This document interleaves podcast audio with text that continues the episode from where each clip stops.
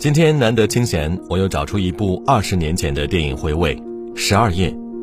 第八页中，张柏芝为了帮男朋友拿回电脑，晚上九点跑到店门口求人开门。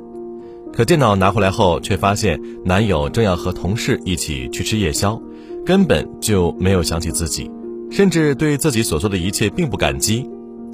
委屈和难过使得那句“分手吧”脱口而出，只是他没有想到，对方毫不犹豫的回答：“你分个够。”其实很多人在恋爱中都有过这种委屈的时刻，明明自己只需要一句体贴和安慰，对方却只想上纲上线。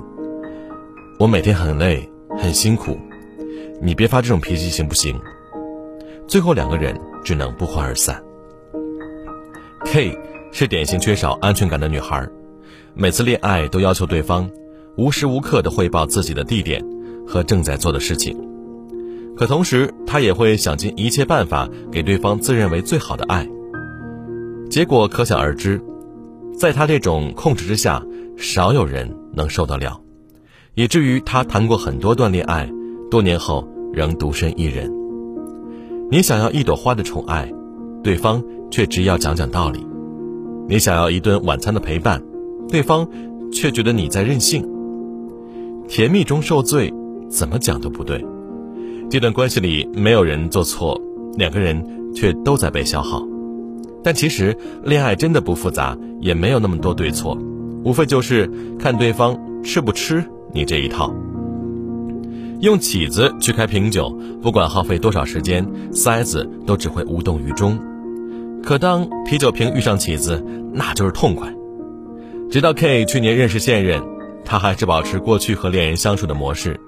男生从未因为这件事情皱过一次眉，反而满脸欣喜地说：“我就喜欢他管着我，如果哪天他不黏我了，我还怕他不喜欢我呢。”《延禧攻略》中，魏璎珞一路争宠，用了些许小把戏，阅人无数的乾隆怎么会看不出来？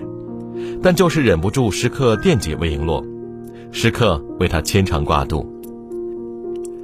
前一天还因为魏璎珞拿御赐之物借花献佛而恼火，隔天就将魏璎珞由贵人升为令妃。魏璎珞的任性，在他眼中是撒娇，没大没小是性格，不守规矩是惊喜。哪有什么你不够好，只不过是对方喜不喜欢罢了。当两个对味儿的人相遇，连吵架，都是在沟通感情。感情中有一个口渴定律，当你的另一半口渴了，可能会有三种反应：一是让你帮他倒杯水，二是问你口不口渴，三是直接倒两杯水递给你一杯。很多人都觉得遇到第三种人就嫁了吧，我身边有个朋友却说，我只需要他做第二种人，我也许根本不想喝，浪费了水也浪费他的心意。感情中的独立与亲密从来不是相斥的，并不是都要快到溢出来的喜欢才算爱，很多时候点到为止，才恰到好处。小的时候都觉得“适合”这个词充满了功利性，不应该用在爱情上。长大后才发现，“适合”才是形容两个人合拍最恰当的词。程丽莎曾在节目上分享自己追求丈夫的过程。只要他说想我，我就立刻飞过去。他不需要知道我过程有多辛苦，我什么都不要求，也什么都不问。大家都觉得女生太主动，付出太多，仿佛是爱对方更多的卑微的一方。可仔细想一想，程丽莎这样的炙热，也只有郭晓东懂得珍惜和感激了。就像是一艘在海上失去方向的船，遇到了正在发射信号的灯塔。他的爱好就是我的爱好。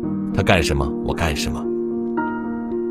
很多人爱你是因为需要你，很少人爱你是因为想爱你。很快，跨年、元旦、新年，这些在寒冬里温暖的日子都会逐一到来。那个只因为你是你而爱你的他，自然也会如约而至。